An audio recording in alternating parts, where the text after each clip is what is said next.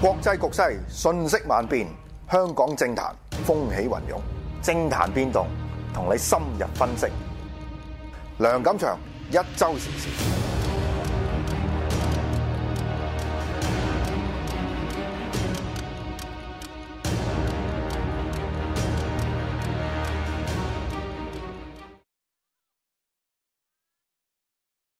全民俾 like，人人分享。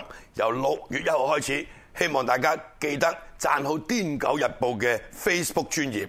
仲有每個星期，我哋會重點推介兩篇好文，記得俾 like 啊！未完㗎，仲有記得叫啲朋友分享出去。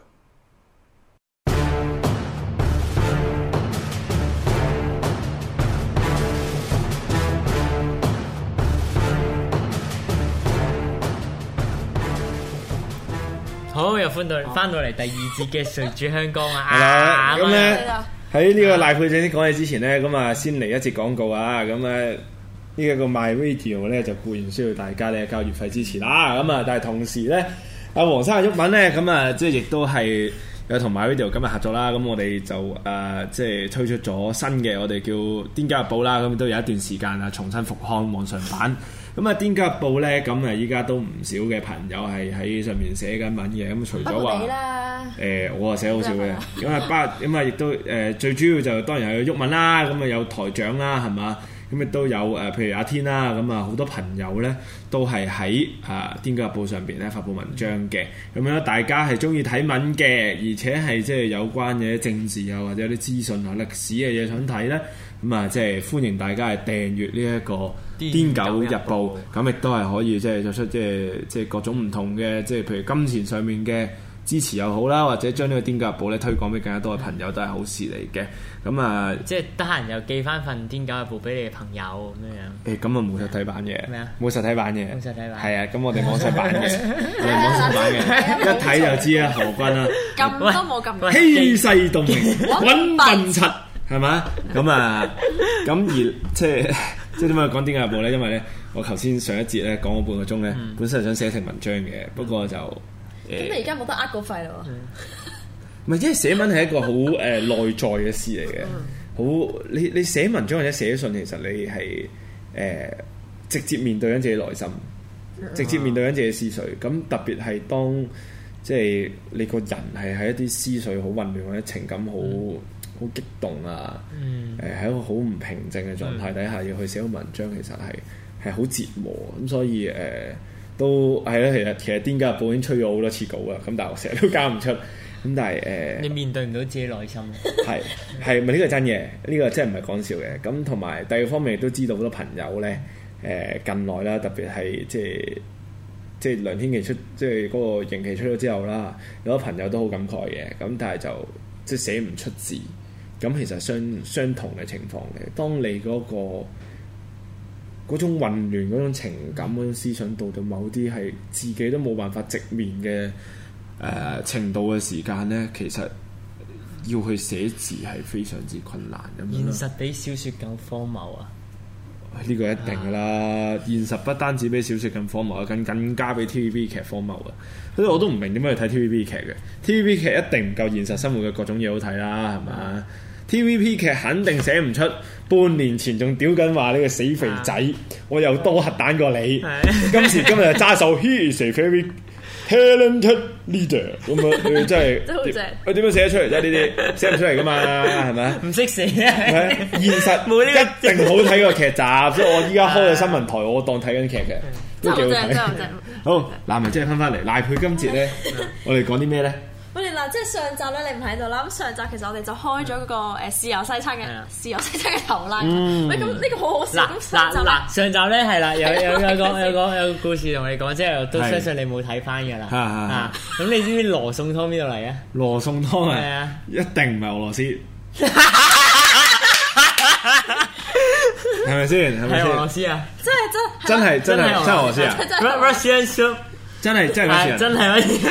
係啦，咁跟住之後咧，呃呃我上集咧就誒叫佢哋講一樣就係你知俄羅斯嘅菜啦，跟住佢哋兩個都唔知道原來福卡咯，俄羅斯嘅菜你都唔識嘢，福福卡、羅福宋卡湯波係蘭、波波蘭羅宋湯，羅宋湯，啊羅宋湯啦，係啦。咁跟住其實今日就其實誒、呃就想同大家即係睇翻，咁其實唔係你哋自己有冇本身去過任何嘅西餐廳先？誒、豉油西餐廳，你自己定義為豉油西餐嘅西餐廳啊？梗係有啦。啊你見唔見到佢哋有啲咩特別嘅地方啊？豉油西餐就一定會有一個好鬼難食嘅牛油餐包咯，啊仲有係啦，咧，咁然之後 咧，多數就一定會有羅宋湯或者係呢個忌廉湯啦，嗯係啊咁啊都係用粉開嘅啦，嗯係啦，甚至係用誒罐頭嗰啲罐頭湯咯，我哋係啦，咁然之後嗰塊扒咧一定就誒大大塊非啦常好之難食薄啦嘅。嗰塊扒一定非常之薄，而且咧，無論你叫叫幾多成熟咧，都一定係好花燈嘅啦，一定好花燈嘅， Well done，係啦。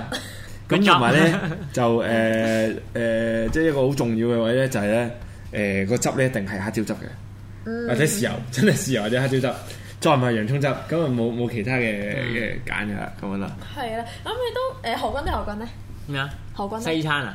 係啊係啊。西餐即係除咗啱啱講嗰啲啦，咁即係係啦其實只要咧唔係唔係亞洲地方嘅餐，我都覺得係西餐嗯嘅，即係啲法國菜啊、咁日本嘢呢意大利菜啊，日日本嘢都係亞日本洲喎，嘢係亞洲啊嘛。咁啊誒中東咧。啊，中東唔係唔係唔係中國係係係來佬嘢，咁係咪但係西餐啊唔係西餐。唔係喺你嘅定義咪西餐咯唔係亞唔洲啊係西啊嘛，但係佢哦係唔夠西，即係東得係啊滯，東得滯，係 唔夠西係啊！嗰啲叫中東菜誒，係係啊好唔係西餐係係係啊，係啦，咦咁咁咁咁咁咁咁咁咁咁，即係你留意到啲乜嘢？唔係咪就係話即係點講咧？唔係唔係唔係華人成日食個食嘅嘢咯，我又覺得係西我真係餐越嚟越懷疑啊咧，死人何君影點樣讀到大學嘅？佢佢佢嘅中西文餐西餐梗係唔佢啲中文 O 模竟係點樣 pass 嘅咧？真係真係理解唔到。喂，咁其實 即係其實誒、呃第一樣咧啊誒、呃你入到去嗰間餐廳咧，即係如果稍為係想真係扮係西餐廳，咁應嗯該一定會留意到就係個燈光好暗暗咯啦，係啊而老撚咁暗啦。係啊，咁但係其實即係點解？你知你估下點點點解要咁暗啊？我知喎，我知喎，因為咧燈光暗啲咧，睇女靚啲喎。係啦，冇錯， 就係因為其實以誒以前嘅呢啲西餐廳咧，擺明就係用嚟溝女嘅餐廳啦，係咪先？咁而家誒，譬如你去溝女，你都係約佢可能睇戲啊、食飯咁樣啦。咁以前都當然係譬如約佢睇戲食飯啦，咁但係咁當然就係約佢鋸扒鋸扒再去睇戲啦咁樣。咁所以其實喺誒六十年代尾去到七十年代初，因為誒工業發展開始起飛咧咁樣，咁啲人開始有啲錢就會出街食飯啦。咁變相佢哋就好中意去啲誒揾一啲餐廳咧，咁就睇落好高檔嘅餐廳，嗯咁去溝女就溝女啦，係啦。咁自然咧就即係啲餐誒餐嗯廳就好中意整到個燈光好暗係啦，因為睇女暗啲同埋。氣氛浪漫啲嗯啦，咁樣咁，所以我哋亦都會叫即係呢啲豉油西餐廳咧，叫情侶餐廳咁樣啲咁嘅嘢嘅咩？啦。有啲咁嘅稱呼嘅咩？誒、嗯，算話好一個 official 嘅咯，咁但係 點樣用啊？即係唔係一個誒好即係 official 會嘅會咁樣去去係啦啊稱呼嘅咁但係誒佢個形式係一個情侶餐廳嘅形式咁哦樣。我即係如果嗰個年代咧，條仔約約約約你去呢啲餐廳食飯，就嗯即係九成都係想溝女。即係同約係啦，炮咁冇分別咁嘅。誒你你想去一啲即 high 係思想嗯 class 唔睇落 high class 少少嘅，咁就當然去呢啲咁嘅鋸扒嗯啦咁樣。啊，同埋第二樣咧就係話，即係我哋誒唔知係咪因為香港嗰個飲食嘅文化就係話你啲嘢簡單方便快啦，咁所以其實好多嘢都係 fix 死咗喺一個套餐入面嘅。係。係啦，咁如果佢係稍微可能有去過外國旅行嘅朋友嗯啦，咁、可能會嚟到咧，就你去餐廳食飯咧，咁譬如話誒、appetizer 啊、湯啊、沙律啊、誒、嗯主菜啊、甜品啊呢啲咧，其實係好分開你自己嗌噶嘛。咁、嗯但係其實喺香港咧都係一個套餐咁樣 fix 咗俾嗯你，咁就譬如好似啱你話呃誒一個一定係有一個難食嘅牛油餐包啦，跟住、有嗯其實濃好湯食或者嘅，。其實好食嘅。好食嘅好食，我我食過一間係好好食嘅，我覺得咁我陣間都有少少想同大家分享。咁跟住就誒係啦，一定有個餐包啦，有個湯啦，跟住就係可能誒嗰、個扒或者誒主菜啦，咁總之咁同埋個主菜咧就係有一堆嘢誒啲嘢咧執晒喺度一堆嘅。咁喂即係但但係我想知道，你你你你你講呢一啲西餐其實係乜嘢國家多嘅？係美美美國定係唔係英國？即係個其實其實你你啱啱講話就唔係我係係食食餐包再食扒，跟住呢呢一個套路咧，其實係因為佢就係一般嘅，你去歐洲地方都係，即係譬如話，啊我去德國、去捷克、去波蘭都係，即係佢成大個餐牌有好多嘢俾你揀噶嘛。咁跟住係分晒誒頭盤湯啊，咁你中意點點就點點咁樣。係啊係咁啊但係香港就係一個套餐，即係譬如好似係你去茶記嗯嗌常餐咁樣，係 fix 死咗一個套餐嘅形式咁去嗌咯。嗯就算你可能你去加頓都係，佢都係誒餐包湯，跟住之後呢一個菜，跟住就飲品咁樣噶嘛。嗯同埋係唔會送甜品嘅香港嘅西餐係。啊咁跟住，咁同埋就係咧，誒呢一個咧係即係香港獨有嘅豉油西餐嘅一樣嘢，就係喳喳聲咯。啊哦鐵板係啦，就係呢個嘅鐵鐵板板餐啦。咁即係。因為因為細個嘅時候咧，咁我係誒細個嘅時候個茶餐廳咧係有鐵板餐嘅，咁所以嗯就，但因為嗰陣時覺得七啊蚊八蚊其實都已經好貴啦，對我細個嚟嗯講。咁跟住所以咧，每一次咧其實落茶餐廳會嗌鐵板餐嘅時候咧，聽到個喳喳聲係真係好開心嘅，咁同埋會拎住張紙巾咁樣遮住佢啲汁會彈啊嘛咁樣。嗯咁而呢個咧亦都誒同。譬如日本啊嗰啲大阪燒啊，或者可能嗰啲誒放喺鐵板上面燒嗰啲咧，個形式都係唔同嘅。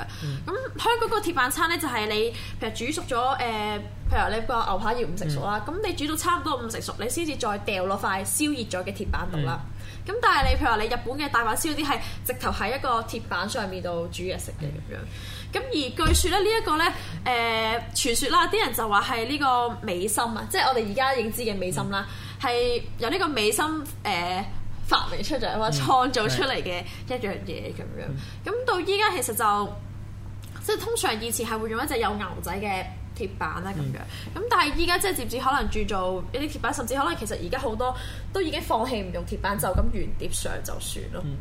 咁、所以其實喺一啲誒、呃比較舊式啲嘅餐廳咁，你都會仲見到呢啲，但係可能去一啲普通茶記啊，或者可能。你而家去一啲高級嘅畫房唔會見到有呢樣嘢啦，咁、但係嗰個嘅牛仔嘅鐵板都係一個幾標誌性嘅一樣嘢。但係其實嗰啲鐵板，我記得我聽翻之後啲人講話咧係唔正宗燒肉呢啲，係 啊係啊， 即係你真係啲肉係好呢個係好垃圾。 呢個咪就係、啊，同埋咧，其實仲有個問題就係、咧，佢我我懷疑咧，即係佢哋可能通常遇唔到咧，你塊鐵板燒熱咗，係咁有熱力噶嘛，係啊咁你嗰塊扒咧，啊你你控制得唔好，你就會 over 咗。係啊係啊係啊咁呢個都係通常嘅問題咯。話說咧，啱香港啱咧，特色嚟嘅即係睇到有個網友就話啦，即係根據我嘅定義咧，非洲人咧就都係食西餐嘅嗯啊。咁咧， 咁咧話說我我有一次去英國喎，咁跟住有個即係即係嗰啲鬼佬同事咁就介紹啦，咁就即係去咗一間地方就買一啲外賣又翻 office 食咁樣樣，咁嗰個。嗰、個嗰盒嘢我覺得好覺得好奇怪，我唔記得嗰個係非洲菜定係啲乜嘢菜啦。嗯入邊咧全部都係豆嚟咯，但係係唔同類型嘅豆咯。有啲細細粒嘅豆，跟住有啲係大大粒，好似荷蘭豆咁樣，即係總之一大扎雜豆就炒埋一兜好複咯。雜，我好好複似食雜。過誒，哦好印好難食我覺得好難食印度菜好似有啲類似咁嘅嘢咁樣。係我我唔記得係邊一個地方嘅菜式啦，但係即係跟住我翻去食，我就覺得哇好好寡，全部都係菜同埋全部都係豆同，埋全部都係豆，好辛苦食啊 喂！喂，你你咁岔開講，因為咧咁啊啱我今日咧即係誒喺度睇一啲 paper，咁就咁啱就係睇開呢個食豆同埋呢個 心臟病。有咩關 係咧？唔係，跟住就係咁啱睇到咧，因為誒啲、人而家就講緊話咧，誒、豆嘅一種 protein 啊咧，可能係對誒、有助去保護呢個嘅心臟同埋呢個嘅腎臟。 哦即係我咁啱今日睇開一真啲係咁複嘅雜，真係複雜。係啦，唔使食咗啊啲豆我覺得係我拆我題我我食嘢嗰個原則好簡單嘅啫，啊，好 食啊！好食。好 食。係咪誒菠蘿批 定係拿破嚟披薩批？菠蘿 pizza，OK 啊，OK 啊，菠蘿 pizza。係啦，好係啦。咁除咗呢個鐵板餐之外，咁你哋以前細個會唔會去尖東提燈飾啊？ 呢會個真會係要問會會，嗰個噴水池嗰度嗰啲咧，聖誕老人睇過一兩啊我記得次咯大富豪夜總會好難啊咩啊？唔係叫大富豪咩嗰度？ 係。執執柒咗嗰度咧。咁你咁你意欲何為啊？無啦唔啦講係大富豪啊，嘅大富豪啫上面嗰嗰即係嗰位咧，全部都係燈飾嚟㗎。哦以前以係嗰啲前就好樓啊興好興緊嗰度咧，好似啲人去去去尖東睇吉燈飾，好似去咗一次定唔知兩次係嘅，仲有兩次都係同仔去嘅，係應該係即係我係係我應該係小學嘅年代啦，嗯就已經俾仔約你去睇燈飾啦。唔係係我阿姨帶我去啫。哦咁但係我印有印象咧，就係點解無啦啦要提起講呢個尖東睇燈飾咧？嗯咁睇得燈飾就一定係聖誕節啦。係咁嗰陣時咧，細個嘅時候咧，仲係有呢個聖誕大餐嘅概念。啊，食火雞，係啦係啦係啦，咁以前細個就一定係好想去食呢個聖誕大餐啦。咁、而呢啲嘅西餐廳呢，都一樣係有呢啲咁嘅聖誕大餐提供嘅。咁、可以誒、呃去下一張圖，應該冇亂次序嗰個啦。係啦，咁譬如話誒，咁、當時咧其實即係一樣啦。咁你六十年代誒、呃經濟起飛，自然啲人咧就願意使多啲錢啦。咁節日嘅時候都肯定想食翻餐好啲嘅啦啊。咁、所以其實就誒、呃、當時啦，無論係一啲即係可能噏得啲嘅茶餐廳啦，誒、高級少少嘅西餐廳啦，甚至可能譬如酒店、夜總會呢啲咧，咁都會有唔同價錢、唔同價位嘅誒、呃、聖誕大餐俾你去自己揀啦咁樣。佢第一行係咩啊？雜果落爹定係爹落呢果個係汁啊？集誒，我都估到你會問 嘅，咁啊即係話呢個係譬如通常咧都係咁樣嘅 menu 啊嘅，係啦。咁第一項咧其實係誒 cocktail 咯，嗰個雜果角爹，哦個個爹哦哦，個爹，跟住之後係啦有湯啦，跟住就有一堆嗯嘅主菜，譬如誒嗱好勁喎，有魚有啦，鴨有啦，跟住嗯雞都有啦，係爭個牛啫咁樣。即係但係但係呢個歐家甸係咩嚟㗎？係啦，哦歐家的我又邊係度遇到你哋邊會度啊問啦，咁可以去下一張圖啊，唔該。六號仔啊，哦焗意粉歐家甸啊！係啦，歐家丁歐家丁其實就係誒一啲誒，你個面頭會滲一啲芝士誒麵包糠啊、芝士或者可哦能係啦，咁拎去焗嘅一啲誒，譬如意粉啊或者焗薯啊，咁都係叫做誒 o g r a t i 係一啲法國菜式嘅嘢。 好高級，好高級。誒好高級係咪佢先？即係睇佢一睇係啦，咁跟住之後誒去翻上誒去翻上一張相啦，可以你喺度深夜放呢啲圖，你咪斬薄？唔深夜唔深唔夜深夜十點幾十點鐘十點鐘依家落街仲有嘢食，係啦，跟住係啦咁火雞就當然一定係必備啦。咁跟住會有甜品啦，甜品聖誕布丁啦嗯，跟住同埋 咧好營養好均衡啦。食完布丁食三個都唔錯啦。咁同埋最後一定係咖啡同茶。咁佢嗯哋通常嗰啲嘅聖誕 menu 咧都係咁樣樣，咁其實好豐富啊。所以呢喂，我個想知佢嗰個 c o day 唔係貨後邊飲，佢一開始係飲完，跟住最後再仲再飲多杯慘啊噶。我都我我我我我都唔知，但係我諗我我我開頭我即係我開頭未 check 嘅時候，我以為係啫 Ờ. 喱嗯咯。跟住跟住又有湯我知喎，你大佬飲飲口都渴啊飲飽嘛噶咯喎，大 佬。但係我想問咧，呢個五雞咧係邊一年啊？五蚊係啦係啦，咁誒睇先誒睇翻個電話號碼，嗯應該都係啦講個緊電話號五幾六碼幾係年五個嗰啲位啊，啊係咪啊？係啊，五係位啦啊，，嗱呃五誒五位數字呢個詞下咧都可以同大家講講，咁就誒呃而家就係八個字嘅電話係啦啊。咁喺其實誒五十年代到呢、個其實呢個廣告就應該係五十到六十年代嘅。咁後期隨住誒六十年代多越嚟越多人咧，嗯咁、就開始加到六個位嘅電話號碼啦。咁跟住之後就七個位到嗯而家八個位咁樣咯。係咁所以我誒即係推算翻就係、其實呢個就應該係五六十年代左右啦。嗯五六十年代五蚊係啊，係啦、咁都好撚柒鳩好閪撚貴貴，。好撚貴係啦，啊！咁 係誒跟住我都特登再揾下即係六十年代嘅一啲物價咁樣嗯啦，咁誒大家作為參考下啦咁樣。咁譬如當時誒茶餐廳一杯奶茶咧係四毫子，咁嗯啊跟住誒一個牛腩飯咧係一蚊半，嗯，咁依家唔係其實都差唔多啦。跟住誒搭叮叮差唔多啦啦，搭叮叮咧大人係兩毫咩打子，叮叮啊？叮叮搭哦搭搭定車車車搭啊！叮叮， 你就打叮叮啊！咁跟住當時嘅一個誒、呃普通雜工咧，每個月嘅人工大約係三十至到五十蚊啦。咁、嗯即係其實可能對某啲人嚟講，呢個係一個誒、呃每個月嘅十分之一嘅人工咯。嗯，嗯咁跟住咁即係等於譬如如果我哋假設用翻個比例去計，咁、即嗯係當我萬零蚊人工，咁即係我用咗一千蚊去食呢個聖誕大餐咁樣。嗯哦，我想問係咧啊，因為咧有有呢個聽眾問咧，間嘢咧收皮未？仲再三萬銀銀如工果佢餐咪收廳皮，我都好想去啊！嗱，即刻上網睇下咧，有冇有冇同名嘅餐廳啊？銀工餐廳啊但叫係做我我覺得就算同名都應該係非其人也啦，已經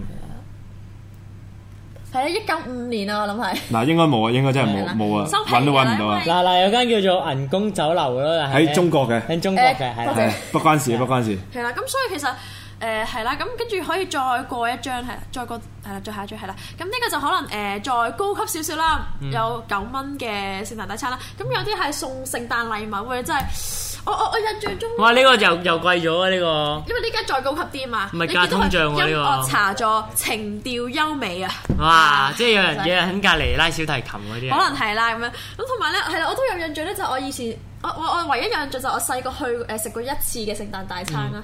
咁嗰、個係我好有印象就係我有食過火雞同埋有食過啫喱，嗯跟住係好似係真係有聖誕禮物收，但我已經唔記得咗係乜嘢嚟咯。嗱，啊大家可以睇清楚個地址啊，就係呢個咧尖沙咀加連威老道啊，大家可以再去翻同一個位問下有冇呢間。至到呢個二十一號 B 啊，冇啦，冇錯啦，冇錯 啦，係冇可能有，你問下佢頂俾邊個頂咗手？真係唔知喎。啊嗯 咁樣，我跟住再過一張係啦。咁嗯呢一張咧又再高級啲，係直頭係大酒店夜嗯總會啊美美麗華係啦，咁直頭每位三十五蚊啊，即係哇！好貴啊！唔係佢而家呢個七個字嘅電話嘛，六個字六個字呢個六個字嘅電話嚟啊，係六個字，都貴都貴你問我物價通脹咗啦已經70年代但係係都啊貴，都貴，都貴嘅，都貴。因為其實物價好似係誒八十年代左右先點係解咁爆發。聖誕前夕就貴過聖誕夜喎？係嘛？即係聖誕前夕 Christmas Eve 即係廿四號晚可能大家要啲氣氛。喂，你有冇呢哦個平安夜就失身嘅。啊？呢咁所以咪貴啲咯。個概念真係緊古永有嘅真 係。 係喎，咁你聖誕夜就同屋企人食噶嘛？喂，有新到歐美香艳表演兩場 喎。係咁，同埋甚至有一次，啊即係可能有啲有錢啲嘅，佢哋係會直頭包場有表演咁樣咯又。幾香豔先呢個表演，咁啊，以前嘅尺度應該冇咁誒，冇咁冇咁哦都唔我唔敢講啦哦啊！我唔敢講啦。即係可能依呢個家 I G 已經香豔過去啦。係啦，可能係啦咁嗯哦樣。嗱，好咁跟住之後，誒、好咁跟住之後就啊，同埋你哋應該冇留意到就係有一個佢叫做誒、打他汁嘅物體咧，咁其實就係、誒、塔塔索斯，即係類似我哋而之前家啊 M 記嗰啲魚柳包嗰種沙律醬嘅物體咁。嗯，係啦，咁呢個都係同大家睇睇，都係其中一個，即係而家因為我都好少。喂唔係喎，呢間係夜總會嚟喎。係啊就係一啲大酒店夜總會，即係再 high class 啲咯，相比。哦我即係唔怪真得有香係豔，真係有，女陪你喎，真係有香豔喎，真係係啦，咁呢個就係、都係同大家誒、嗯即係分享下，因為其實都而家好少見到話誒、普通嘅西餐廳，甚至可能見到舊式嘅扒飯會有啲咁樣樣嘅聖誕大餐，因為我想食都冇份食啊，要去酒店，咁、又感覺好唔同啦。咁、最後呢，咁其實就想同大家分享一間呢，誒、我幾中意嘅一間舊式西餐廳，未執嘅。未執嘅係啦，咁少少上嘅啫，幾張嘅啫。好誒，可以去下一下張相係啦。咁呢個就好明顯就係一個喳喳聲嘅牛仔鐵板啦。咁呢間咧我係誒咁啱搭車嘅時候咧就經過啦。咁我點樣會發現佢咧？就係因為佢個餐廳個餐字咧係誒可以去上一張相，麻煩你睇下先有冇上一張啦。係啦，你咪見到咧佢誒美麗美麗華即食啊，係啦，嗰個誒抵餐廳嗰個抵食啊！係啦，個餐字咁，因為其實而家好少會有咁嘅餐字啦，所以我第一下咧見到佢個招牌有呢個字，我就知道佢有啲料到啦。咁跟住所以就特登揾咗我咧去睇啦，咁樣咁跟住係啦，可以去翻誒下一張相係啦。咁同埋第二樣咧就係佢個 裝潢同埋佢啲佢係有台布嘅格仔台布係而家好少見，同埋咧佢最犀利嘅就係誒呢張相影未必睇到啦。咁就係佢其實咧個台布上面咧仲會有嗰啲誒飯墊咁樣物體。唔係，我記得花園餐廳咪全部都係咁。花園餐廳，我我自己個人覺得咧，呢間個裝修係靚過花園餐廳，哦或者有嗰種味道。花園好頹 嘅，係咁，喂咁，但係又係有格仔布，又係張紙上面再加個鐵板啊嘛。唔係佢係上邊係有出嗰啲咧，你似嗰啲飯字。花園依家冇鐵板㗎啦，花園鐵板要另外叫㗎。啊有啊，我咪另外叫咯係啊係啊，佢另外叫佢唔啦，係一個餐咯佢。standard 嘅餐唔係係啊係嘅啦，同埋我就係想話咧，誒、呢一間個餐包係好好食喎，我覺得佢係、一個誒誒、我我應該我唔會開名嘅，咁但係可以俾啲 hint 大家自己去揾啦，咁有心嘅話。係啦咁佢個餐包我覺得係好唔錯，同埋佢係一個誒、密嘅餐包，咁好大好鬆軟好食嘅。但係好似咩做到好似 TVB 咁樣幫人宣傳一間餐廳又唔可以出名，因為啊後口感好好啊咁樣樣 啦，係啦，咁同埋就係，但係佢個羅宋湯好奇怪，我諗緊佢係咪加咗太多生粉咯？因佢為咪正式嘅羅宋湯嚟㗎唔呢係唔係 正式嘅，香港係誒、香港嘅豉油西餐係唔會有正式嘅羅宋湯，係啦。咁但係佢個羅宋湯咧就有啲奇怪，好似加到好多生粉嘅個？誒喂，有有有聽眾話你追你追嚟㗎你唔開名咧，不如開地址啊？地址喺深水埗誒、深水埗長沙灣呢帶啦咁。金鳳啊誒，飛鷹啊，金鳳咧，我誒、呃我自己覺得係好垃圾， 即係呢個真係岔開少少講。咁咧咁我真係特登咧去揾啲即係咧好嗰啲咧，佢又唔會講個名嘅，又要嗰啲嚟咁屌啦，開撚晒佢屌呃呢。個好重要啦。 而家講嘅嘢咧係唔可以揚出去，因為唔係咧就係俾嗰啲 X 假期啊，嗰啲乜乜柒柒咧走晒咧，但係垃圾佢就咧執就一定㗎啦要屌佢老母啊！我飲啖水先。點解金鳳覺得垃圾咧？誒喂，利申翻先，呢個係誒主持人嘅立場啊啦，咁樣咁就我特登咧，即係去揾呢啲扒房去試啦。咁仲有好多間我都未試，咁入個 list 喺度。咁金鳳咧，因為好出名，咁我就去咗試啦。咁佢第一咧，佢塊扒唔得啦，係完全唔得，就係佢好多筋咧，但係佢完全冇處理過啦。係咁跟住咧係食到我男朋友咧，佢啲牙根係鋸唔到，仲要黐牙咧，好尷尬。我一 定一定係你條仔錯，第二咧佢唔。幫你唔鋸走晒係啲筋啊佢落單嘅時候落錯咗，佢叫咗牛筋，佢唔係叫牛扒。係 T 崩嚟嘅喎，老細， T 崩 T 崩牛筋，屌你老即係母！牛扒。 跟住咧，佢個餐包咧係濕嘅，即係佢係佢佢擺落個係類似焗爐嘅物體咁係誒，興住佢，我覺得 OK fine。但係佢個餐包係濕嘅咯，拎咗出嚟之後。哦，因為焗住啲蒸氣，嗱，啊咁、個誒、湯我唔評論，因為都係嗰啲湯啦。跟住之後咧，誒佢佢最我我覺得最唔舒服個位係咧，佢啲侍應係戴住手套啦，咁但係佢戴嘅手套咧係藍色嘅膠手套咯。咁跟住我心諗你係出嚟洗碗啦，定係出嚟做侍應啦？咁同埋我係見到咧，即係嗰個水吧嗰個係負責拖埋地，我見到佢拖地啦喺度吓，咁我心諗即係你 你你你你你你一路沖嘢俾我，你沖完你又拖地啊，咁定洗布啦。咁再加上就係呢杯奶茶真係好唔掂啊！啊係啊，我未講到呢家個奶茶，我覺得好飲。即係嗱，我我誒我唔係專業嘅，我唔係專業嘅，我講下嗱。咁呢間個扒咧，即係咁啱我嗰次食開，我覺得係厚度係適中啦。咁同埋熱誒，我哋叫七成啊定七成三成啊，唔記得咗嘛。佢係差好 遠 咯。三成嗱，三成佢 over 咗少少，但爭係好我覺得個遠嗯厚度同埋嗰個黑椒汁幾好食嘅。咁跟住個奶茶係滑嘅，真係滑嘅。咁但係我唔係專業啦，咁我。我入我口嘅，我覺得好滑同埋冇結味咯。嗯咁樣咁跟住我白緊就佢好似係用鮮奶去沖，而唔係用我哋平時淡奶啲黑白啲淡哦嗯奶係啦。咁我唔知係咪因為咁嘅原因啦，咁樣咁所以呢家我自己係幾中意咁樣嘅。咁呃誒俾多張相大家睇下， 係啦。咁呢個就係誒佢啲碗咧，即係你見到佢呢種碗其實都比較少會再見啦。嗯咁樣咁都係我特登即係誒係見到個招牌之後，嗯再喺 Google 抄翻出嚟，見到喂唔得，一定要去嘅其中一間。即係賴配影相係幾靚，陰公。加 filter 啊嘛，咁加個 filter。咁你都要識構圖啊嗰度有。係多謝多謝 À. 多謝，支幾靚啊嘛，好，再下一張啦，唔該。係啦，咁跟住誒呢間係啦，跟住呢間唔關事噶啦，咁跟住咩咧我嚟㗎呢就個？蛋糕咯，多士。呢個呢個呢個咩蛋糕係啦，嚟咁㗎？跟住咧，咁誒西誒時日西餐呢度咧就停一停啦，咁我就想同大家分享一間冰室，係啦，都係分享誒好嘢嘅咁樣。咁呢間冰室咧就係開唔開得我名嘅呢間又？誒喺筲箕灣嘅，喺嗯你搭叮叮嘅話一定會見到喺筲我箕知道灣。你講邊間係啦啦，。喺港島東，嗯係啦，港島東啱啦，係啦，咁就喂，嗱呢個又有個古仔講喎，哇！算啦，想當年， 想當年嗯，屌你老味氣清算先，啊，屌你老味氣鄭錦滿，四撚啊，唔係唔即係係。佢請你請你佢食，鄭錦滿嗰個地區咩辦咩事處開幕，咁啊啊揾撚晒我哋成班跟去住，就請你喺度食啦。請佢老味咩？鄭錦滿撚會請人食嘢嘛？你要你要忽撚大我喎即係 你都未撚瞓醒，鄭錦滿請人食飯你真係，咁咧咁啊成班人去啦，咁啊鄭錦滿咧喂，呢但係你個嗰係樣佢啦好兄弟嚟喎。收皮啊！咁啊之後哦 你帶個雞俾佢，食嗯我啊當兄弟，佢就當契弟算，唔講 咁多。即係總之個故事就係咧，我哋去完嗰個開開幕典禮咧，咁啊一行四人啦，我啦，陳海明啦，阿馮敬恩啦，咁同埋誒嗯全部都係嗯法國仔喎，唔係鄭欣滿，同埋阿阿阿堂主，咁嗯你四個咧就去完鄭欣滿嘅開幕典禮咧，就去呢間冰室嗰度嗯飲茶。